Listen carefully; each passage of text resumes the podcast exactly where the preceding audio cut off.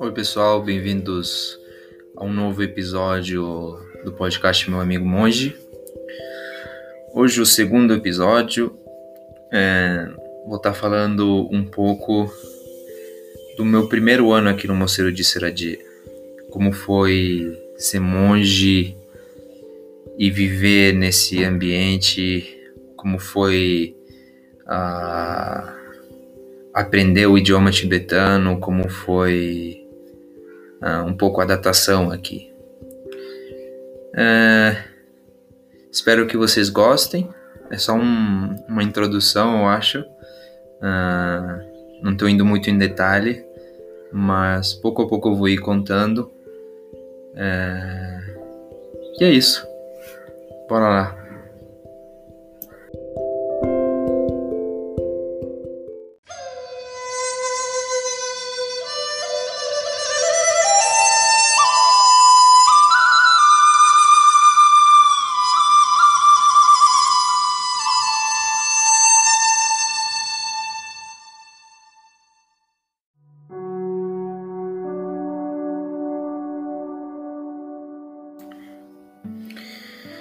Então, cheguei aqui no dia 13 de maio de 2019. Foi muito louco porque eu tinha, eu tomei a ordenação, né? Eu tomei, não, como é que se diz? Recebi a ordenação como monge no dia 7 de maio. E aí eu já tinha, depois de dois dias, eu já tinha um, eu acho que foi uma quarta-feira que eu recebi a ordenação. É, e daí dois dias depois eu já já estava no avião. Só que eu fiz uma viagem bem louca assim de avião. Fui, uh, demorei dois dias. Uh, então acho que eu fui tipo, da Itália, do de Milão, fui para Bulgária, eu acho que foi. E aí eu passei uma noite lá. Sei lá, a minha ideia é que eu não queria chegar tão rápido na Índia assim. Queria, queria demorar um pouco. Então eu peguei uma viagem, um ticket bem barato, é, o mais barato que tinha. E, e, a minha mala era uma mala bem pequenininha, não tinha nada praticamente. Eu tinha só as minhas vestes, né, de monge comigo. E na mochila eu tinha, e na, na mala eu tinha só algumas coisas que o outro monge tinha me pedido aqui de cera que eu levasse para ele e minhas, assim mesmo, eu acho que. Hum, eu acho que é só algumas roupas interiores e. Eu acho que não tinha mais nada, não, assim, de. Quase nada, realmente. Era tipo. Deixar tudo mesmo atrás, né? é... é, e daí cheguei no domingo, era um domingo. Cheguei de manhã em Bangalore. Primeiro cheguei em de manhã cedo, eu acho que cheguei lá em Pune. Esperei algumas horas do meu avião para Bangalore. Daí pela tarde lá cheguei aqui em ah, em Seradier.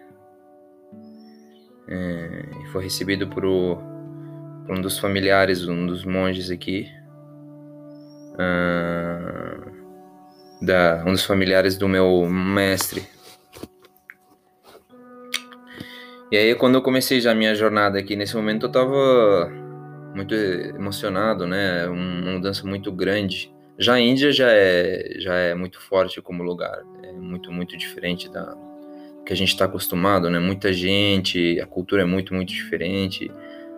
Ah, as pessoas como se relacionam é bem diferente também. E depois vim para o mosteiro, né? E, e, como um monge novo, tudo isso foi, foi muito forte. Então, passou algumas semanas assim de ficar, de que tava meio sobre uma nuvem, né? é... No princípio, o que, que eu fazia? No princípio, como eu ainda sabia muito pouquinho de tibetano, porque aqui todos os estudos são feitos em, em tibetano. Uh, que é uma língua bem diferente, a escrita é muito diferente, a gramática. Uh, uh, não sei se uh, vocês já viram como é que são a, como é que é a escrita tibetana, mas ela é bem diferente. Um, então foi, foi, no princípio foi bem, bem complicado isso, um, aprender o tibetano estando já aqui. Uh, foi, foi, uh, precisou de, de bastante esforço e ainda precisa. Ainda tô, ainda sou um principiante. Uh, mas bom, já estou mais confortável depois uh, desse quase dois anos aí que estou aqui. Bom, e aí quando, quando eu cheguei eu, eu, tinha, tinha aprendido um pouco do alfabeto, não, tinha, tinha aprendido o alfabeto e, e tava, tava é, sabia ler um pouco também. Hum, aí depois, pouco a pouco, fui...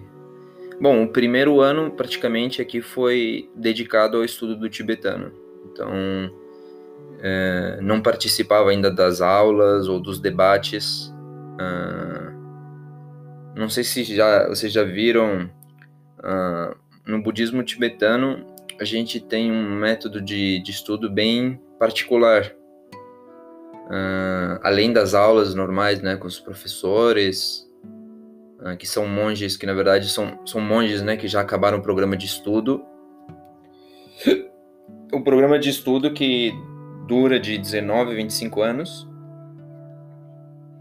Então eles já estudaram bastante e são normalmente os professores eles são são alunos excelentes, né?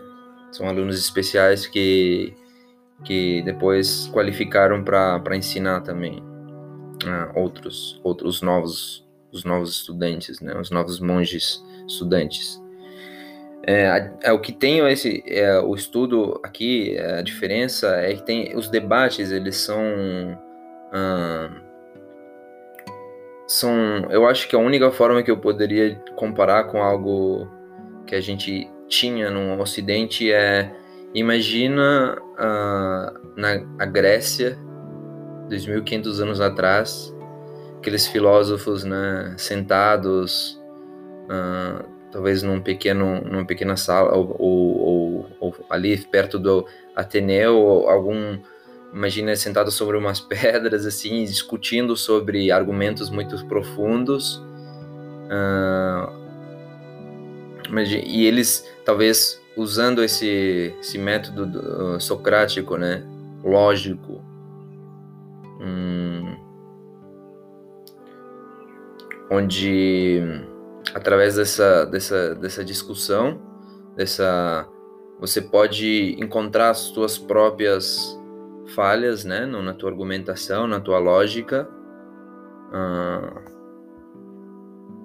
e isso é muito, muito interessante. E aqui isso acontece, é isso que acontece aqui em Cera também, na, na quando a gente debate.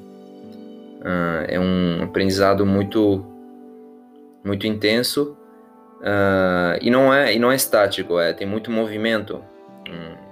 a pessoa que que digamos tem uma são normalmente o debate é entre duas pessoas, uma pessoa que responde e a outra que faz as perguntas. A que responde ela está sentada no chão, ela fica sentada sobre um, um estilo oriental, né? Não, quase não usamos cadeiras aqui praticamente quase. Então elas estão sentadas sobre um, um tapetinho e aí e a outra está em pé. E cada vez que faz uma que essa pessoa, né, essa, essa, esse monge faz uma pergunta ou entra em um debate, ela vai uh, vai aplaudir as mãos, vai uh, vai aplaudir, vai fazer movimentos com as pernas, com os braços. E cada um desses movimentos tem um significado.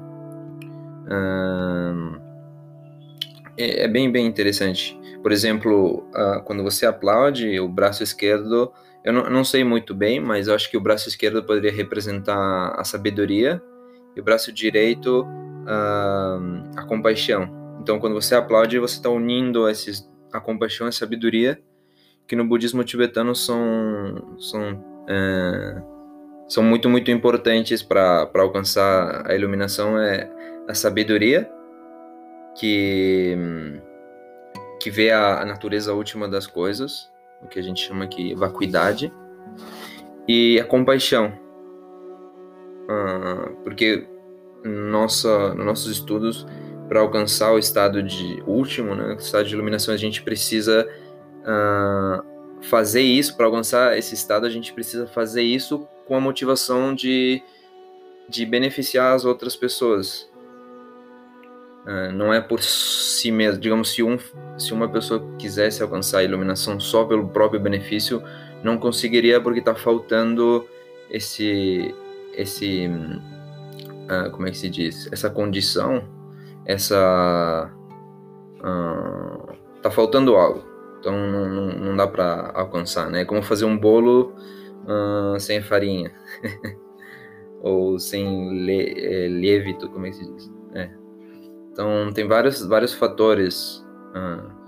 e bom, e, e a gente no, no no budismo tibetano tem muito simbolismo, então, por exemplo, no debate tem muito simbolismo, a gente também bate com o pé esquerdo, a gente bate no, a gente bate as palmas, né? Bate palmas de uma forma específica e a gente também bate o pé no chão, o pé esquerdo. E é como é como se a gente estivesse fechando as portas uh, ah, para existências mais de, de maior sofrimento, né? Porque no budismo tem tem a a, a criança, né, de, de vidas passadas e vidas futuras que podem ser, que podem acontecer não só no REM, no, é, digamos, pode, a gente pode se reencarnar não só como um, um, ser humano, mas também como animais e outras formas de existências superiores ou inferiores uh, à nossa. Uh, então, é, então a gente, quando a gente baixa o pé no chão, uh, tá representando que a gente está fechando as portas para existências inferiores uh, ah, para todos os seres. Então, não só para nós mesmos, mas também para os outros. Então, é. Um, então esse é o debate mais ou menos e durante o debate a gente uh, no princípio uh, se é, a gente, nos primeiros anos de debate, a gente aprende uh, como debater. Não é tão fácil, tem uma estrutura que a gente tem que seguir e tal. Mas nesse primeiro ano, quando eu cheguei aqui, eu ainda não, não tinha começado com isso. Comecei só depois. No primeiro ano, me dediquei mesmo ao estudo do tibetano, então uh, eu morei.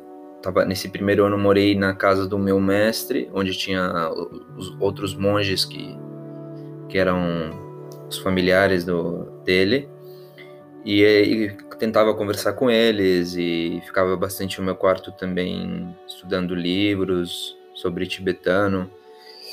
Ou também tem outros, tem alguns outros monges ocidentais que eles me ajudaram muito, me deram livros de tibetano que eles já tinham usado e tal, foram muito, eles sabem quanto é difícil no princípio aqui. É, então eles dão muito apoio. Uh, e pouco a pouco fui aprendendo. Hum, mas também tive momentos uh, de, de não querer estudar nada, de estar, tá, como é que se diz? Uh, era muita, muita coisa para absorver, né? Muita coisa para aprender. Não só o tibetano, senão como ser monge, a cultura é muito diferente. Uh, então foi, foi bem, bem difícil esse primeiro ano. Eu acho que eu passei por vários momentos assim de depressão, de ficar é, olhando pro teto o dia inteiro. É, é, que isso aí acontece acontece aqui também, entendeu? É, pôr as vestes, é, virar monge não é só uma, digamos, um compromisso que a gente toma, né? É, no budismo tibetano, virar monge significa compromisso pela vida inteira, até menos esse é o voto, né, que a gente toma. Vou virar monge até eu morrer. Então essa é, esse é o voto, mas claro que sempre tem a possibilidade também de devolver os votos, mas isso é considerado algo negativo, em geral é considerado algo negativo. Então, então é o que eu queria dizer com isso é que uh, tomar as vestes não muda a mente, não muda as nossas magicamente as nossas atitudes negativas que a gente tinha antes, os nossos pensamentos negativos que tinha antes, não muda isso. Então a gente vai ter que afrontar essas mesmas coisas que de antes a gente vai ter que afrontar também quando uh, recebemos as vestes de monge. Só que é muito diferente o, o ambiente, né? E, por exemplo, uh, tem um, quando a sanga, uh, os outros monges eles servem de suporte, né? De, e o ambiente estar tá no mosteiro ajuda muito também a, nesses momentos de dificuldades. Uh, não cair em coisas, não cair em atitudes uh, muito autodestrutivas, digamos, que pode acontecer quando a gente não tem esse tipo de apoio, ou que acontecia mais comigo quando eu estava uh, morando na cidade e tal. Tinha muito mais acesso a, a coisas que aqui não tenho, então acabava fazendo talvez uh, um dia que eu estava mal, talvez eu ia e saía com os amigos e tomava álcool muito álcool e depois no dia seguinte estava mal e, e, arrependido por ter feito isso e ou coisas do estilo. E aqui, quando eu tô mal, não tem muita coisa que eu posso fazer. Então, e tem um, e a gente está em constante contato, né, com os ensinamentos e tal. Então, a gente tenta usar esses momentos para pôr em prática que na verdade nesses momentos né, de maior dificuldade onde a gente tem que realmente pôr em prática o que a gente aprendeu uh, sobre como, como controlar as emoções, sobre como uh...